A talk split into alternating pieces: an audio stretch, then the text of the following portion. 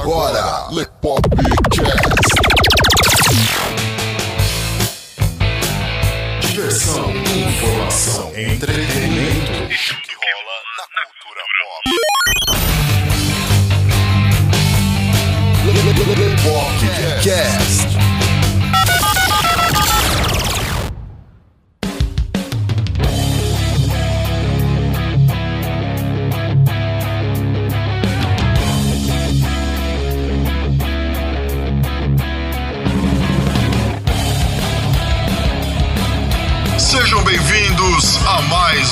Lepopcast, galera. Aqui falando com vocês é o Léo Favareto. e o Carlo Barbagalo. Tudo tranquilo, Carlão? Tudo beleza? Tranquilo, suave na nave.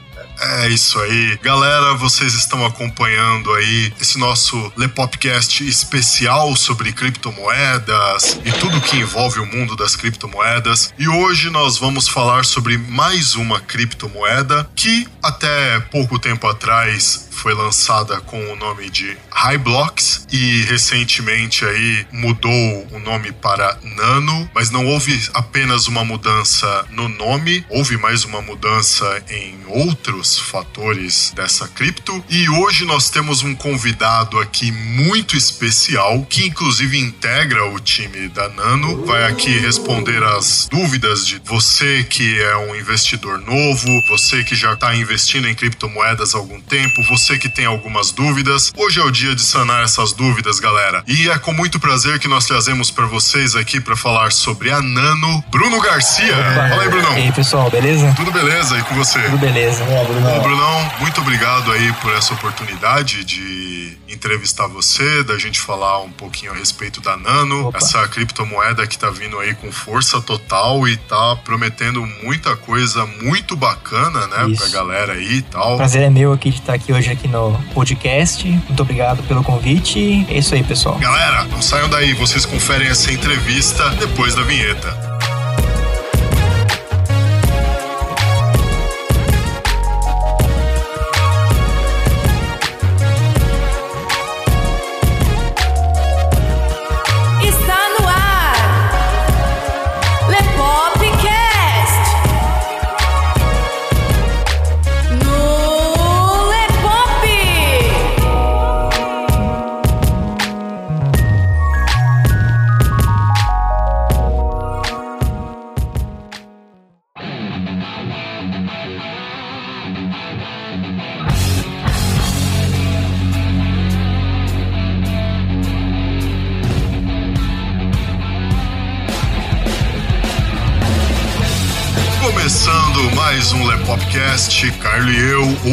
Com Bruno Garcia, integrante da Nano. Não só integrante, mas também um especialista no assunto, né? Comentar com a gente aqui um pouco sobre essa criptomoeda, sanar as dúvidas de vocês, sanar as nossas dúvidas, sanar as dúvidas de quem tá aí querendo começar a investir na Nano. Vale a pena? Não vale? Como que funciona? Quais as particularidades? E mais um monte de coisa vocês vão acompanhar nessa entrevista aqui com a gente. Mas primeiro, os avisos.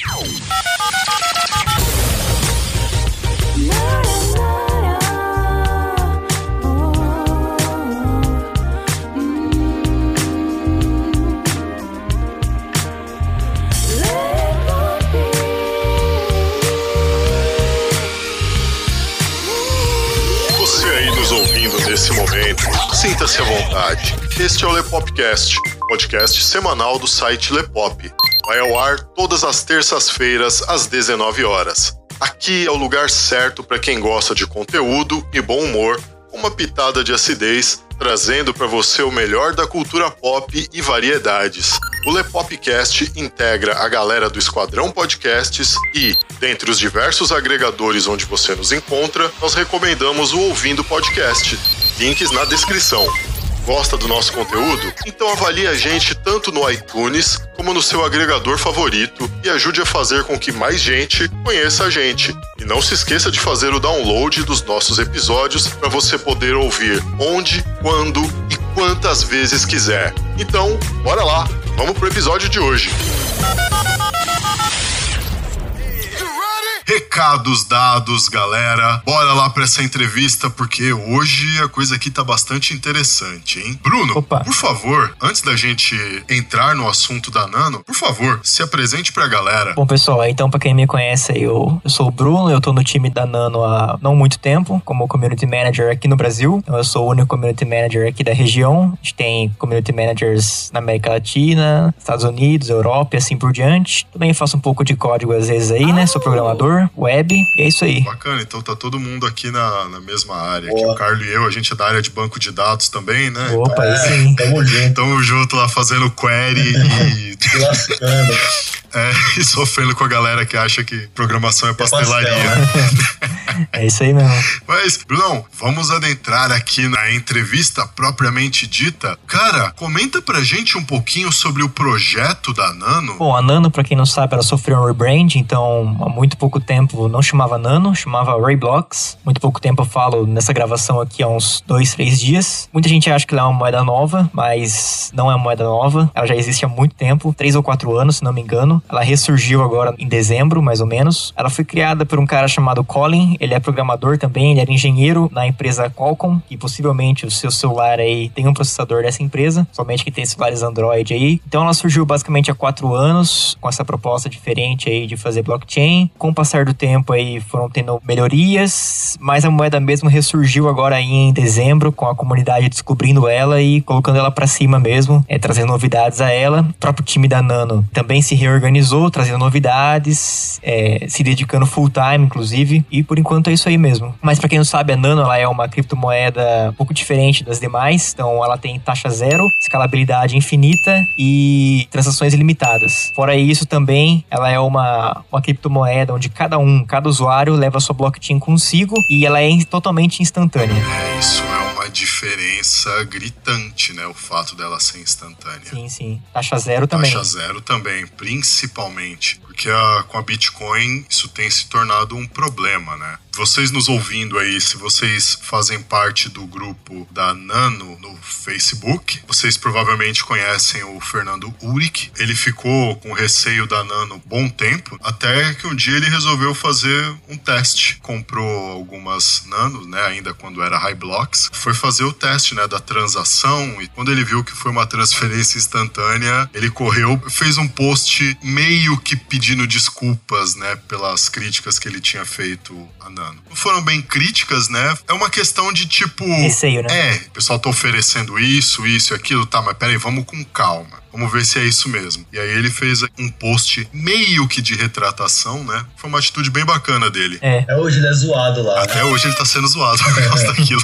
ninguém perdoa. Ninguém perdoa. Em relação às outras moedas, assim, quais as principais diferenças da Nano em relação às outras moedas? Bom, ela tem uma tecnologia totalmente diferente de outras moedas, principalmente as mais comuns, como por exemplo o Bitcoin, como a Litecoin. Então, a primeira dela é que cada usuário carrega contigo a sua própria blockchain, o que não acontece em outras criptomoedas. Então, a principal diferença também é que ela possui taxa zero. Nenhuma outra cripto que a gente conhece possui taxa zero, muito menos transações totalmente rápidas, chegando perto de ser instantâneas. Então, essas são as diferenças delas em relação a outras criptomoedas, que nenhuma conseguiu atingir a taxa zero e nenhuma também conseguiu atingir a instantaneidade, eu diria assim. Fora isso mesmo, questões técnicas que eu já falei aqui, cada usuário carrega consigo a sua própria blockchain, cada usuário minera a sua própria transação e é isso que faz ela ser instantânea. Isso é uma coisa muito revolucionária. Essa questão de cada usuário ter a sua própria blockchain, a questão da arquitetura de vocês lá que vocês chamam de block lattice, né? Isso. Explica um pouquinho pra gente melhor como que funciona isso. Cada conta que a gente tem na Rayblocks, ela gera uma blockchain, né? Ou seja, cada usuário que cria a sua conta tem consigo uma blockchain. Essa blockchain ela é controlada, então, pela chave privada. Certo. Como a gente já fala, cada um deve guardar a sua seed. Cada blockchain de cada usuário, ela é replicada para todos os peers, assim, eu diria, da rede. Então é isso que a gente chama de block lattice, né? E aí a gente pode transferir valores entre essas blockchains, enviando e recebendo blocos, por exemplo. Então, basicamente é o seguinte, quando você vai transferir nanos para outro usuário, esses valores, eles são transferidos entre as blockchains, certo? Certo. Como se cada usuário tivesse a sua blockchain e cada blockchain comunicasse uma com a outra. É como se fosse uma nuvem grande, né? Isso, a gente tem, por exemplo, cada usuário com a sua blockchain e essas blockchains estão se comunicando uma com as outras. Por que se comunicam? Porque eu preciso mandar e receber nanos entre outros usuários. Basicamente basicamente é isso. E vale lembrar que a Nano também tem Proof of Work, então a gente minera esses blocos, essas transações, só que não tem os mineradores, não é algo externo. Cada usuário, cada usuário que representa um blockchain, ela minera a sua própria transação. Então, por exemplo, se eu quero mandar nanos para você, é o meu nó que vai minerar essa transação. É, e cada bloco, ela possui apenas uma transação.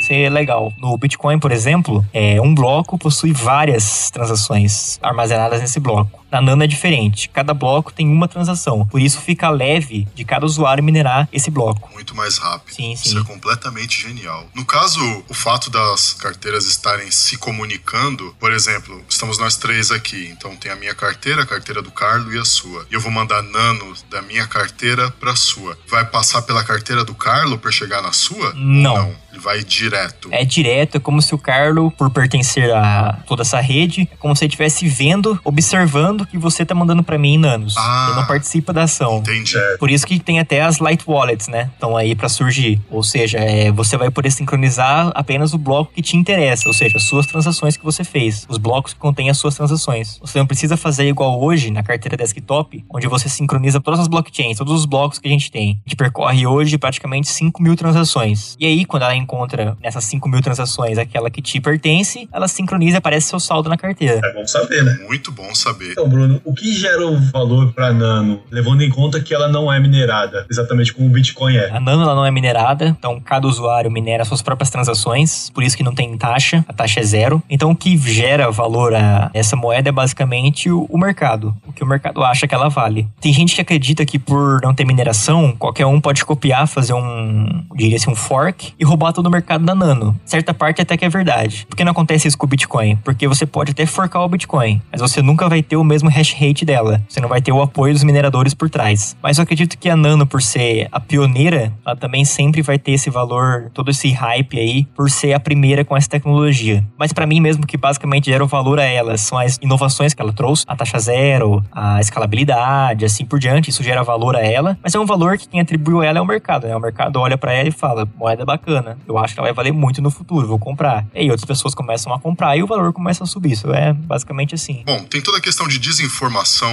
de mídia mainstream a respeito de criptomoedas. Acho que o pessoal não tem nem a preocupação de ser honesto com as informações que eles divulgam por aí. Mas isso gera uma resistência, né, por parte do grande público quanto à aquisição dessas criptomoedas, investir em criptomoedas e tal, ou mesmo pensar numa aposentadoria privada baseada em criptomoedas. Que é engraçado de ver porque antigamente, antes da gente ter essas moedas de curso forçado, você tinha à sua disposição uma gama enorme de moedas e artigos de valor que você podia usar para pagar as suas contas ou guardar como fundo, como aposentadoria. Você tinha ouro, diamante, rubi, esmeralda, prata, cobre, bronze, e por aí vai. É engraçado como hoje a mente das pessoas hoje não aceita que alguma outra moeda que não seja uma moeda de curso forçado possa ser usada também no mercado. É, basicamente isso também. A gente vale lembrar que as criptomoedas, em geral, elas não possuem lastro, né? Então, por exemplo, se as fiats hoje têm lastro no real, as criptomoedas não têm esse lastro. É, o valor mesmo que gera dela é o mercado, né? Oferta e demanda. Que é excelente, né? Sim, sim. Que é bom deixar bem claro para vocês que estão ouvindo aí, galera.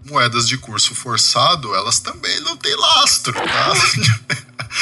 Quem quiser entender mais a respeito desse assunto, voltem lá no nosso Lepopcast número 10, que vocês vão ver a entrevista nossa com o Bruno Perini e ele explica toda essa questão de dinheiro, inflação, lastro e vale muito a pena vocês ouvirem lá também, galera. Bruno, a Nano ela ganhou um, um destaque aí hoje no mercado, justamente por não ter taxas de transação. Pela questão também da promessa de escalabilidade infinita. Comenta pra gente aí como isso se daria, como isso é possível. Bom, não ter taxa de mineração, não ter taxa de transação é basicamente porque você minera a sua transação, sua própria transação, certo? Certo. Então, cada usuário tem a sua própria blockchain. Cada vez que você fizer uma transação, você mesmo faz o proof of work dela, né? A prova de trabalho, você minera essa transação. O que acontece? O bloco X, uma blockchain, ela é atrelada ao bloco anterior. Por exemplo, o bloco X ela tem que conter informações do bloco X-1. E o bloco X mais 1 tem que ter informações do bloco X. Quando cada usuário tem a própria blockchain, o bloco x-1 já é conhecido.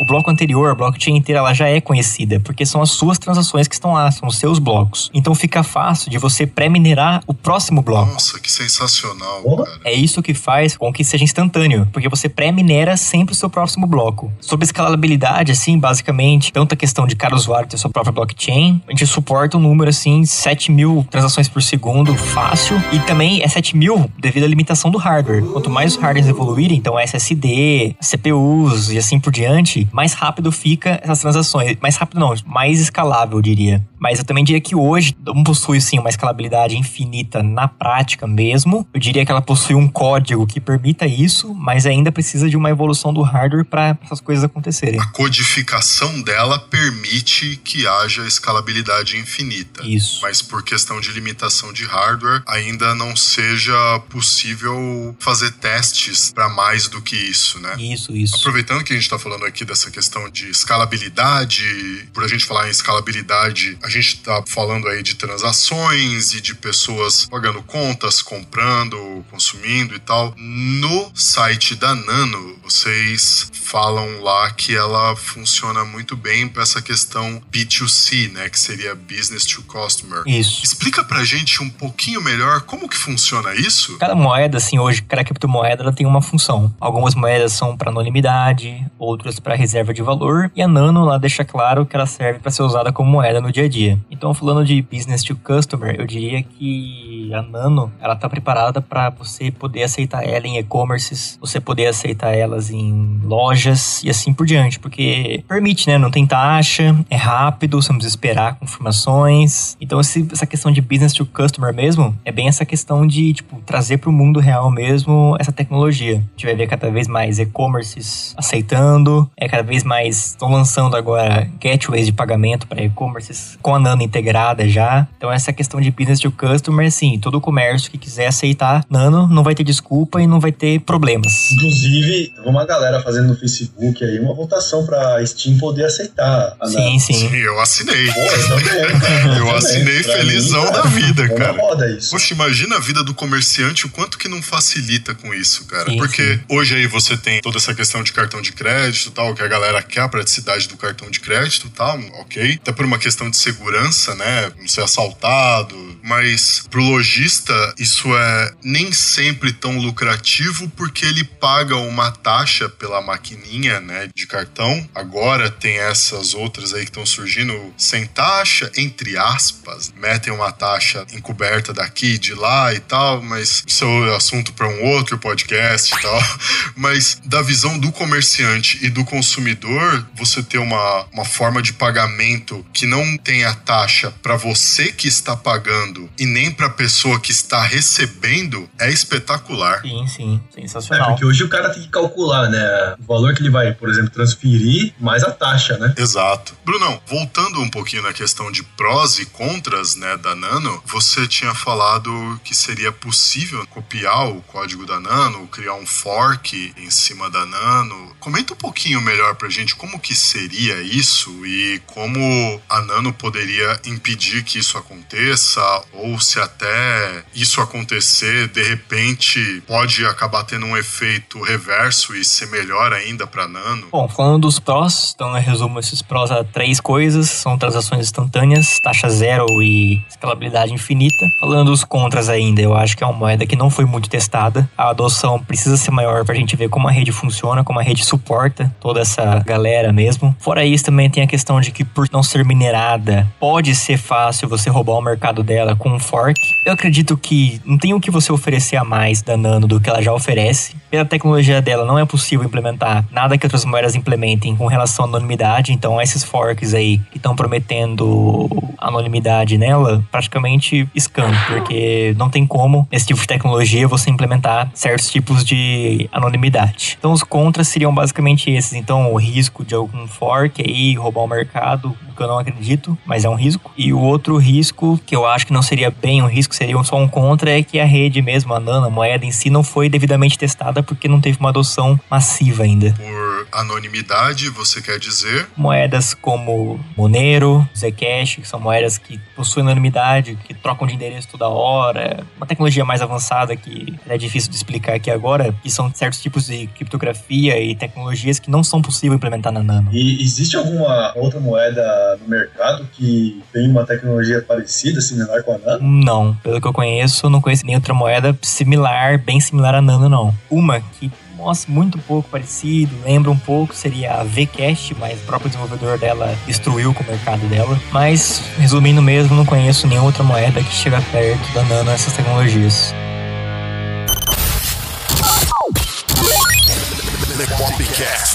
Www.lepop.com.br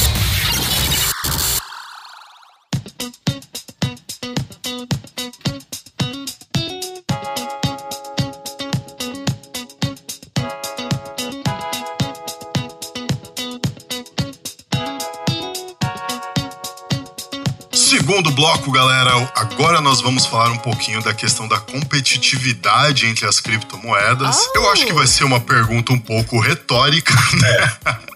Mas eu acho que é uma pergunta que vale a pena fazer de novo. A resposta disso tem que ficar martelado na cabeça de vocês, que é o avanço da Nano em relação às demais criptos. É, bom, o avanço dela em relação às outras criptos resumem a três coisas que acho que a gente cansou de falar aqui já. Né? que São a taxa zero, que nenhuma outra hoje traz, escalabilidade infinita e as transações instantâneas. Basicamente, são essas três coisas que estão destacando a Nano hoje. Eu espero que até o final da entrevista, a galera ouvindo a gente aí, que isso fique gravado na cabeça de vocês, Sim, porque sim. isso é revolucionário. Quais são as propostas em desenvolvimento Nano? Já foi desenvolvida já as carteiras mobile para celular e a nova carteira online e também a nova carteira desktop. Elas estão em teste agora, vão ser liberadas tá, para beta teste em breve. Então essa já é um futuro próximo. Fora isso, também está na mira dos desenvolvedores o pruning da rede. E que seria esse pruning da rede? É tempo em tempo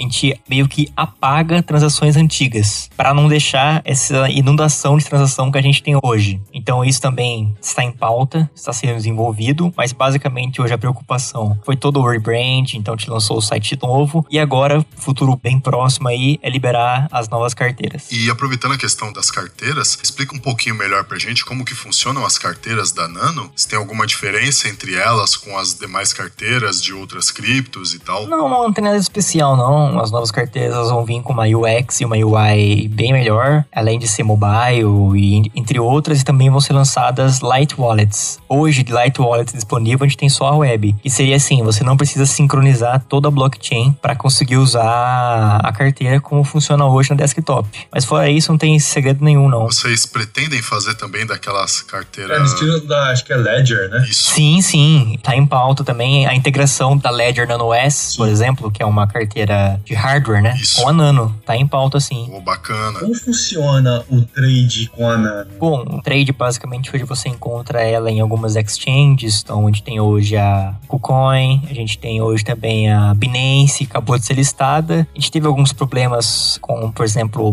BitGrail e Mercatox por problemas técnicos mesmo e por serem exchanges pequenas, mas agora os trades estão iniciando em exchanges grandes. Trade agora tá uma coisa bem fácil de se fazer com a Nano, tá fácil de encontrar, fácil de comprar e assim por diante mesmo. A não ser que você compre também nos P2P da vida aí que tem aqui na comunidade brasileira e na comunidade aí internacional, onde você compra no tete a tete mesmo, pagando com o Fiat e qualquer outras maneiras aí que vocês encontrarem. É um negócio que tem que tomar cuidado. Sim, sim, tem que tomar muito cuidado. bastante cara no Facebook reclamando, pô, comprei do cara, tomei um calote aí, 200, 300 conto, o cara perdeu aí. Isso quando é só, entre aspas, né? Quando é só 300 conto, né? Tipo, o cara depositou mil reais na conta do outro cara lá e o maluco sumiu. Tá aí, é, Nossa, cara. Galera, cuidado. Se vocês vão comprar peer-to-peer, peçam referência da pessoa, tá? Não saia comprando peer-to-peer sem conhecer a pessoa. Muito cuidado com isso. Por favor, né? Peça referência aí no Facebook, né? Que a galera tem referência, né? Sim, aprendam a preservar o seu dinheiro. Como o Roberto Pantoja mesmo fala lá no canal dele, né? Ganhar dinheiro é muito difícil e perder dinheiro é muito fácil. Isso é uma coisa que eu concordo bastante. Bruno, Bruno, no caso da Nano, tem possibilidade de serem feitas operações offline? Não, offline hoje praticamente não. O que acontece é assim, é que não tem problema nenhum de você, por exemplo, fazer uma transação, mandar nanos pra mim, você tá online e eu tô offline. Não tem problema nenhum. Você consegue fazer a transação. Quando o meu minha carteira, o meu node assim, estiver online, se tiver acesso à internet, eu sincronizo os blocos, sincronizo a blockchain, né, obviamente, pego bloco por bloco e aí aparece a transação aqui para mim e também é gerado o proof of work pela minha parte. E com relação à segurança, Olha, o que eu diria é que hoje, para eu garantir assim, uma segurança maior assim na Nano, precisa de mais testes. E quando eu digo testes, eu diria mais usuários usando ela. Então, fazer um teste na rede, diria que inundações na rede mesmo, transações massivas. Eu acho que seria interessante isso. Então, a gente precisa de uma adesão maior. A gente não pode falar que hoje ela é a moeda perfeita, porque a gente não chegou num cenário nem um pouquinho próximo do Bitcoin, por exemplo, de pessoas usando diariamente. Então, eu acho que sim, segurança, questão de ataques, a gente tem muita proteção. Se você ler o white paper, que inclusive tem a versão em português, a gente tem proteção contra double spend, DDoS, é, ataques massivos e assim por diante. É uma moeda bastante segura, mas como eu disse, eu ainda espero uma adesão maior pra gente testar mesmo todos esses conceitos. www.lepop.com.br Lepopcast.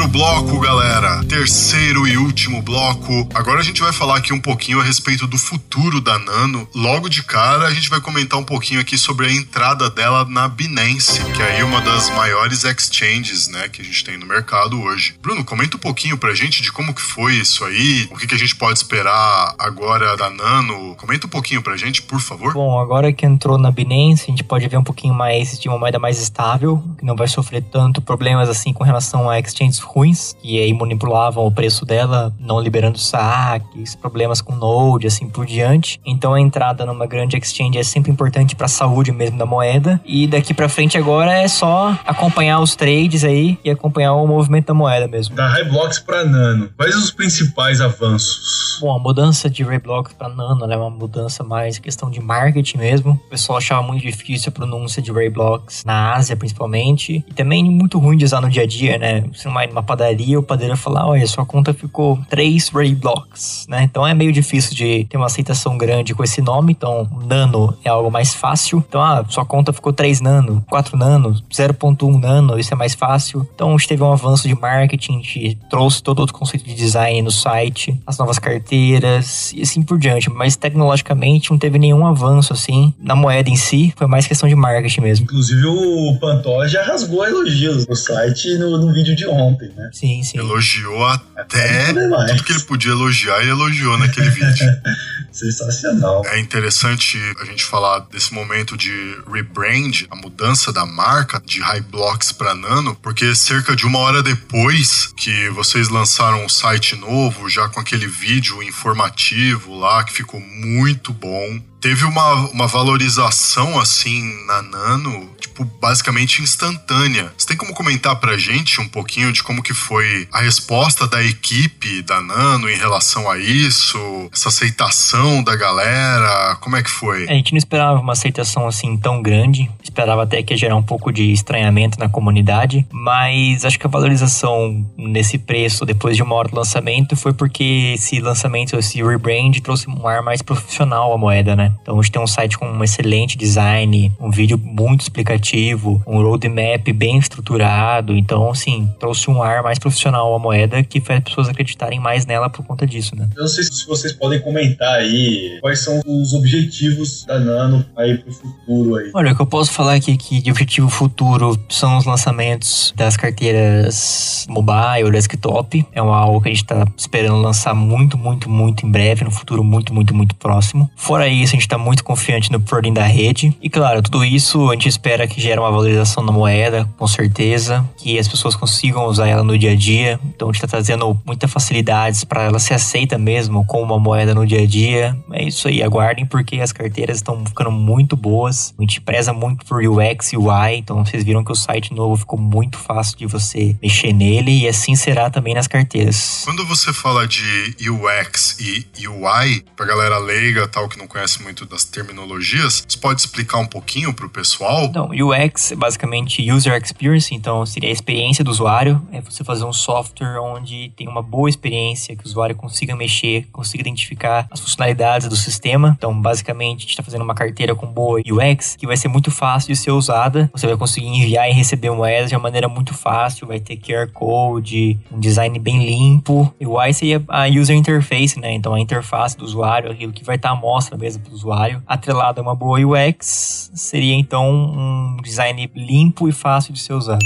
A sua visão agora, né, como membro da equipe e também como entusiasta do mercado de criptomoedas, qual a sua visão sobre a aceitação de mercado da Nano? A aceitação tá indo muito bem, mas eu espero ainda uma maior aceitação no futuro. Eu acredito que vai ser algo. Não vai ter um boom assim de aceitação, vai ser algo progressivo, aos poucos, eu acredito. E cada vez mais, conforme vão lançando correções, vão lançando as novas carteiras, essa aceitação vai ser gradual até chegar o momento que a gente vai usar ela no dia a dia, né? Espero eu. Ah, nós também. Mundo, né, cara? Sem sombra de É. dúvida. Bruno, as considerações finais aí. Bom, eu diria pra comunidade aí ficar muito ligada na Nano. As novidades aí vão surgir. Assim como foi tudo muito bem arquitetado, a entrada na Binance, a entrada nas outras exchanges grandes, assim como o rebrand, a gente tava preparando isso há meses e meses, eu já sabia de tudo isso há muito tempo. Mas a gente tá fazendo tudo isso no momento certo, no ritmo certo. Então, futuramente, vocês já vão ver um node extremamente mais rápido de ser sincronizado, novas carteiras, light wallets, pruning da rede e assim por diante. Mas sem fobia, tudo tem o tempo certo aí pra ser lançado. Muito bacana. Galera, site da Nano tá aí na descrição, galera. Bruno, se o pessoal quiser entrar em contato com você para retirar mais alguma dúvida, tem algum endereço que você possa passar pro pessoal, algum contato? Vocês podem me achar no Twitter agora, eu tô com o arroba BrunoGenderlineNano. Também pode encontrar lá no grupo do Facebook, Nano Brasil. Tem muita gente ativa lá, inclusive eu tô toda hora lá. Então só me marcar lá, só dar um ping que eu apareço e respondo as dúvidas lá. Boa. É isso aí, galera. O link também do grupo da Nano no Facebook vai ficar aqui na descrição, galera, para vocês poderem entrar, tirar suas dúvidas, fazerem parte da comunidade, conhecer mais a respeito de criptomoedas, se interessarem mais a respeito do assunto, pegarem mais informação, porque informação nunca é demais. Certeza. Sim, certeza. Ouvindo. Você, você está ouvindo Lepopcast. www.lepop.com.br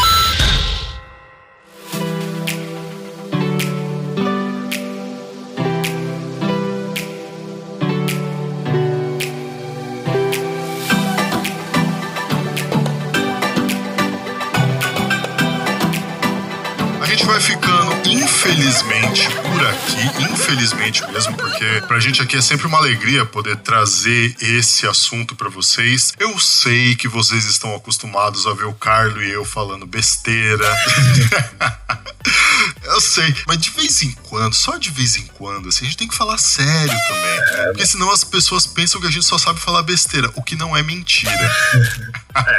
De certa forma. De vez não, em né? quando a gente tem que passar aquela impressão de que a gente também fala sério uma vez ou outra na vida. Muito obrigado pela audiência de vocês, de coração. Vocês sabem que pra gente aqui é um prazer imenso produzir esse conteúdo pra vocês. A gente vai trazer ainda mais especialistas aqui pra falar a respeito de criptomoedas, das inúmeras probabilidades que se pode ter de empreendedorismo hoje em dia, graças à tecnologia que a blockchain inspirou. Então vocês vão ouvir bastante disso esse ano. E a gente espera que vocês tenham acesso sempre ao melhor conteúdo sobre criptomoedas, sobre empreendedorismo, sobre economia e tantos outros assuntos que a gente aborda com vocês aqui, além das besteiras, basicamente semanais que a gente traz para vocês aqui também. Pessoal, muito obrigado mesmo de coração. Não deixem de seguir o Lepop em todas as redes sociais. Todos os links estão aí na descrição. Acesse o site, faça o download desse podcast, mostre o Lepopcast para mais gente, traga mais gente para conhecer a gente. Siga também a galera do Esquadrão Podcast, links aí na descrição. Vai lá dar uma conferidinha também no trabalho da galera do Ouvindo Podcast, link também tá aí na descrição. E é isso, pessoal. Bruno, muito obrigado a você pela entrevista aí de coração. Foi uma entrevista muito bacana, foi bastante esclarecedora. Eu particularmente gostei muito dessa entrevista. Eu também, com certeza. Obrigado mesmo aí, Bruno. Opa, eu que agradeço aí pela oportunidade aí de falar da Nano. Pra gente aqui foi muito bom. E se tiver mais novidades sobre a Nano, a gente pode trazer você aqui para falar mais vezes? Pode, pode sim, fica à vontade. Opa, então beleza. Galera, se você tem mais curiosidades sobre criptomoedas, a gente tá fazendo aqui esse ano basicamente inteiro episódios dedicados a isso, então vocês vão ter acesso a todos eles. A gente vai esclarecer bem esse assunto para vocês. Vamos trazer mais criptos, mais especialistas. Tá aí o Bruno se comprometendo a voltar novamente quando a gente tiver mais novidades a respeito da Nano. Com certeza, posso voltar aqui, trazer mais novidades. Só chamar aí que eu volto.